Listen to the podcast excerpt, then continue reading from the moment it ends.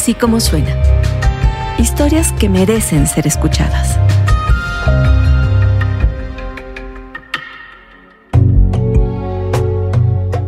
En la calle de Versalles, en la Ciudad de México, apenas a unas cuadras del Paseo de la Reforma, frente y alrededor de la oficina de la Comisión Mexicana de Ayuda a Refugiados, todos los días hay decenas y decenas y decenas de migrantes. De migrantes que quieren un papel que los deje estar legalmente en México. Ahí duermen, ahí viven, ahí comen, ahí sobreviven.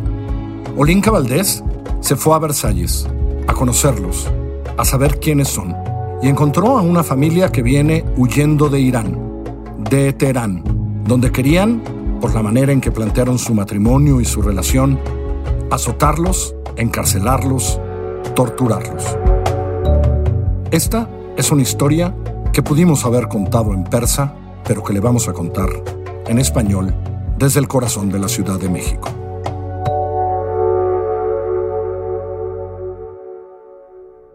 Una noche a principios de diciembre de 2022, Majid y Mariam reunieron sus pertenencias a toda prisa para huir de su hogar en Teherán, Irán.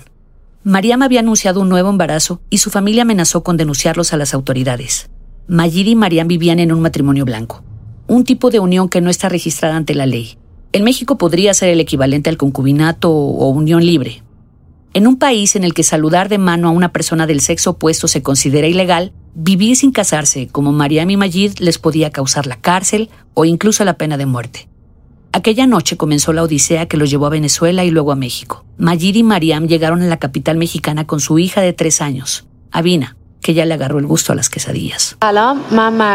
Ella es Mariam y habla persa, la misma lengua que Sherezada usó para salvar su vida a cambio de contar historias al rey Shariar en las mil y una noches. Nos conocimos en el número 49 de la calle Versalles, en la colonia Juárez, frente a las oficinas centrales de la Comisión Mexicana de Ayuda a Refugiados, es decir, la Comar. Esta calle es ahora un enorme dormitorio para decenas de personas migrantes, niños y adultos que esperan ser atendidos por las autoridades para obtener un documento oficial que les permita permanecer de manera segura en México. Vienen de muchos países, algunos con la intención de continuar su travesía hacia Estados Unidos y Canadá. Otros confían en permanecer legalmente en México. Todos sueñan con una nueva vida. Durante el día esperan con paciencia ser atendidos, la fila da vuelta a la cuadra y a las seis de la tarde, cuando cierran las oficinas, acomodan cartones y cobijas para protegerse del frío. A pesar de las condiciones, muchos no quieren moverse. Algunos porque no tienen a dónde ir y otros, la gran mayoría, porque temen perder su lugar en la fila. Ahí, junto con decenas de personas, duermen en la calle, en espera de una cita. Aquí nos conocemos. Cuando escucho a Mariam, no puedo dejar de pensar en el sonido hipnótico de sus palabras como el impacto de una gota de lluvia en una olla de barro. El idioma es, sin embargo, la primera barrera que nos enfrentamos. No logramos entendernos. Me toca y me sacude un poco en un esfuerzo por transmitir su desesperación. Gesticulamos y finalmente decidimos apoyarnos en el traductor automático que descargamos en nuestros teléfonos. Después de algunos intentos, al fin lo conseguimos. Yo escribo la pregunta en español y el traductor automático lo convierte en persa. Marian puede leerlo entonces y responde en farsi. Yo grabo la respuesta y con ayuda del micrófono, Google transforma la nota de voz en frases. Algunas parecen no tener mucho sentido, pero el conjunto es lo suficientemente claro como para iniciar una conversación.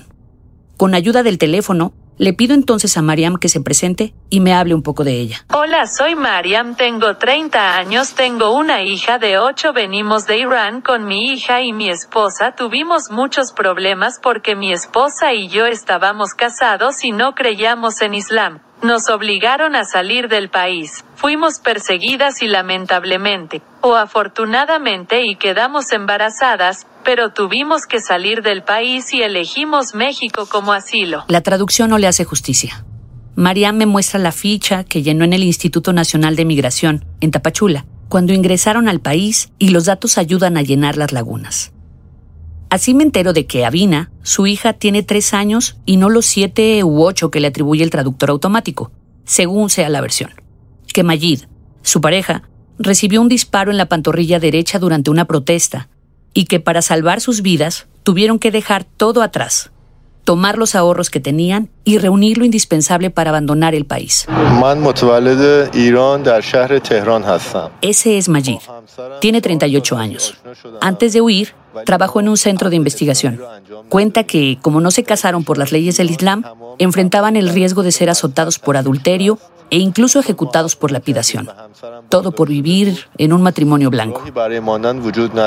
Estoy en Teherán, Irán. Conocí a mi esposa de cuatro años, pero no realizamos el matrimonio islámico. En Irán, todas las leyes se basan en la religión porque no presentamos y mi esposa estaba embarazada. No había manera quedarse, porque según el Islam, ella realizó la oración. La situación para la familia era insostenible.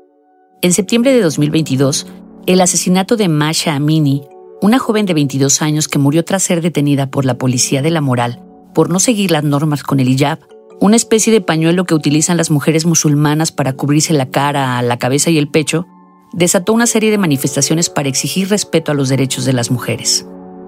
Las protestas pronto cambiaron de objetivo para exigir la expulsión de las autoridades. Mayid se unió a ellas y recibió un disparo en la pantorrilla derecha. Fue golpeado y frente al riesgo de que las agresiones pudieran escalar, especialmente contra su mujer embarazada, decidió escapar del país y sacar a su familia de ahí. La travesía de la familia comenzó con un vuelo a Venezuela porque el país no exige visa a los iraníes para entrar. No se quedaron mucho tiempo ahí. Se fueron a Brasil, a donde entraron por Pacaraima. Luego atravesaron Perú, Ecuador, Colombia, Nicaragua, Honduras y Guatemala, donde cruzaron a pie la frontera con México y caminaron a Tapachula. El viaje fue accidentado. Majid me cuenta que anduvieron por horas y que estuvieron tres noches enteras en un bosque. Ya en México, los policías en Tapachula les quitaron los últimos 300 dólares que les quedaban a cambio de permitirles abordar un autobús a la Ciudad de México, donde consiguieron llegar a las oficinas centrales de la Comar, en busca de ayuda. Llevan días acampando con decenas de otros que, como ellos, vienen huyendo de sus propios terrores.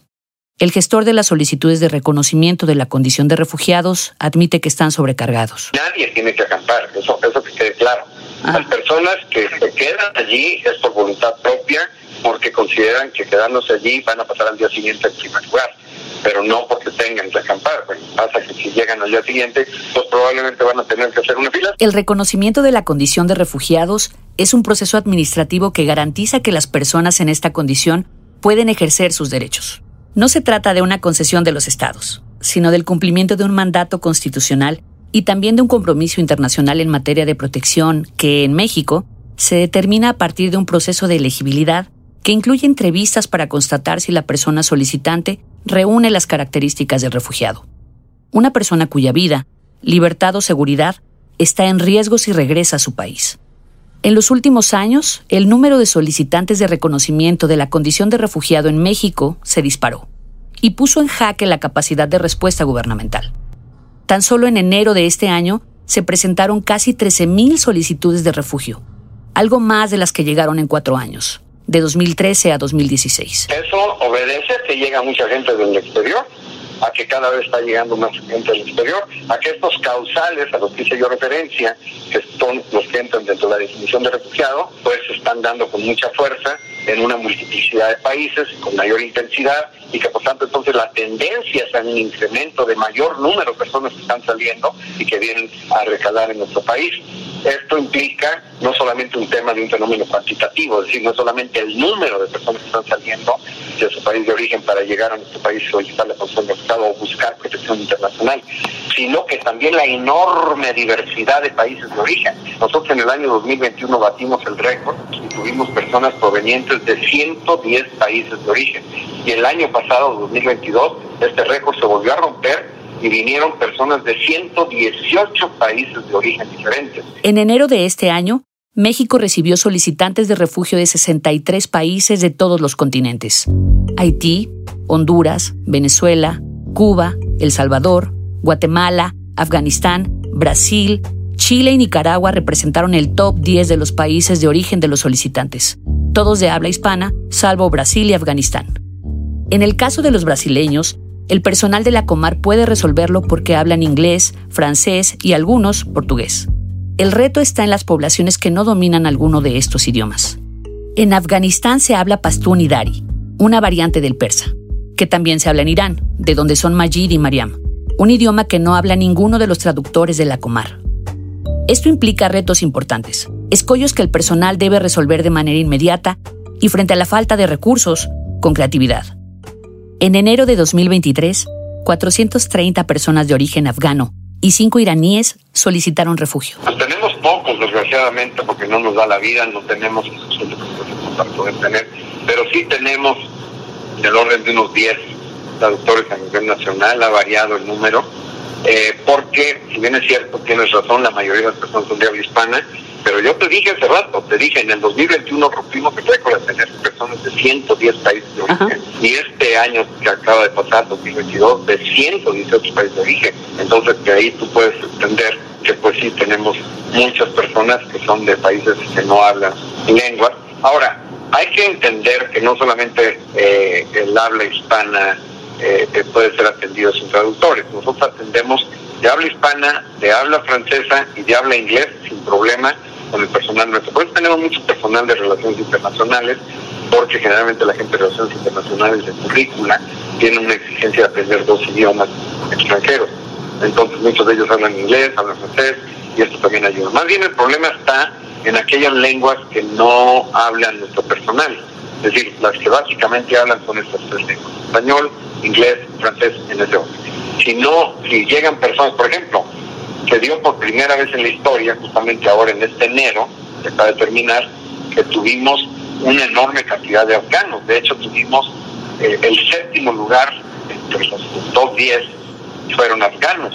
Y pues obviamente ahí parte sí lo podemos lograr gracias a que son afganos que saben algo de inglés, entonces pues nuestro poco personal puede hacerlo. Pero si no habla inglés, es complicado. Es complicado porque eh, pues hablan Dari. Google Traductor hace de nuevo su magia.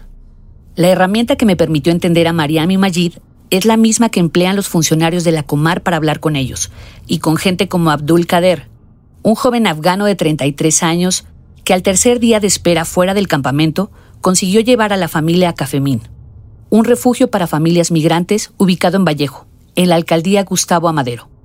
El lugar es dirigido por la Congregación de las Hermanas Josefinas. El encuentro con Abdul fue proverbial. Para Mayid y Mariam era indispensable salir de la calle por el embarazo y también por la pequeña Avina. Es difícil entender todo lo que dice Abdul. Para tratar de comunicarnos, escribo mi pregunta en el traductor, al igual que hice con Mariam y Majid. Abdul responde en persa frente a la grabadora. Luego reproducimos el audio y esta vez sí captamos el sentido de su respuesta. El sistema es más laborioso que difícil, y después de conversar con Mariam y Majid, logré hacerlo con mayor soltura. Abdul me muestra documentos y fotos en su celular, en un esfuerzo por presentar todos los matices de la tragedia que enfrentan.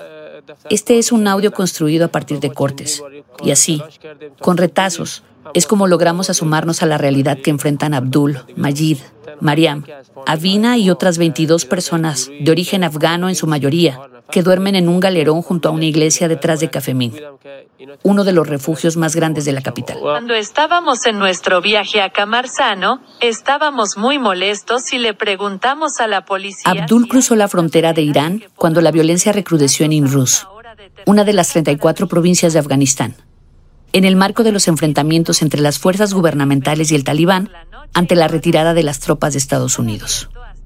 Abdul hizo el mismo recorrido que Mayir y su familia, desde Venezuela a México. Y luego de semanas desde su llegada a la capital, es una de las 12 personas en el refugio que no ha podido concretar una cita en la Comar para exponer su caso. Abdul quería permanecer en México, trabajar y reconfigurar su vida, pero ahora está decidido a seguir su viaje a Canadá o Estados Unidos, donde confía tendrá mejor suerte. El número de personas que van llegando se va multiplicando y va aumentando, pues lógico que la capacidad operativa pues se va convirtiendo en una capacidad operativa relativamente pequeña en respecto de esa oleada que está llegando. Entonces, ante esa situación, tenemos que fortalecer nuestra capacidad operativa a través de varios medios. Abdul, Majid, Mariam y Abina conocen de sobre esos inconvenientes. No solo por lo complicado que resultó encontrar un lugar donde dormir, a pesar de que Mariam tiene cuatro meses de embarazo, sino por cuestiones más elementales, como la imposibilidad de hacerse entender sin ayuda de los traductores automáticos, herramientas que no siempre funcionan porque el servicio de Internet no está disponible. Entonces hay que caminar y caminar hasta que la red gratuita de la Ciudad de México funcione. Mayid espera resolver pronto su situación. Dice que con la constancia de trámite podría abrir una cuenta de banco para que su familia en Irán le mande algo de dinero. Confía en que será suficiente para rentar un lugar donde vivir y alimentarse durante algunos meses, en lo que encuentra algún trabajo. Pero con cada día que pasa sin respuesta, la esperanza de Majid desaparece. Abdul, Majid, Mariam y Abina permanecieron dos semanas en el refugio temporal. Luego viajaron hacia la frontera con Estados Unidos. Se separaron en Tijuana. Abdul me contó que Majid y su familia consiguieron cruzar, aunque desconoce dónde se encuentran. Abdul confía en poder cruzar también.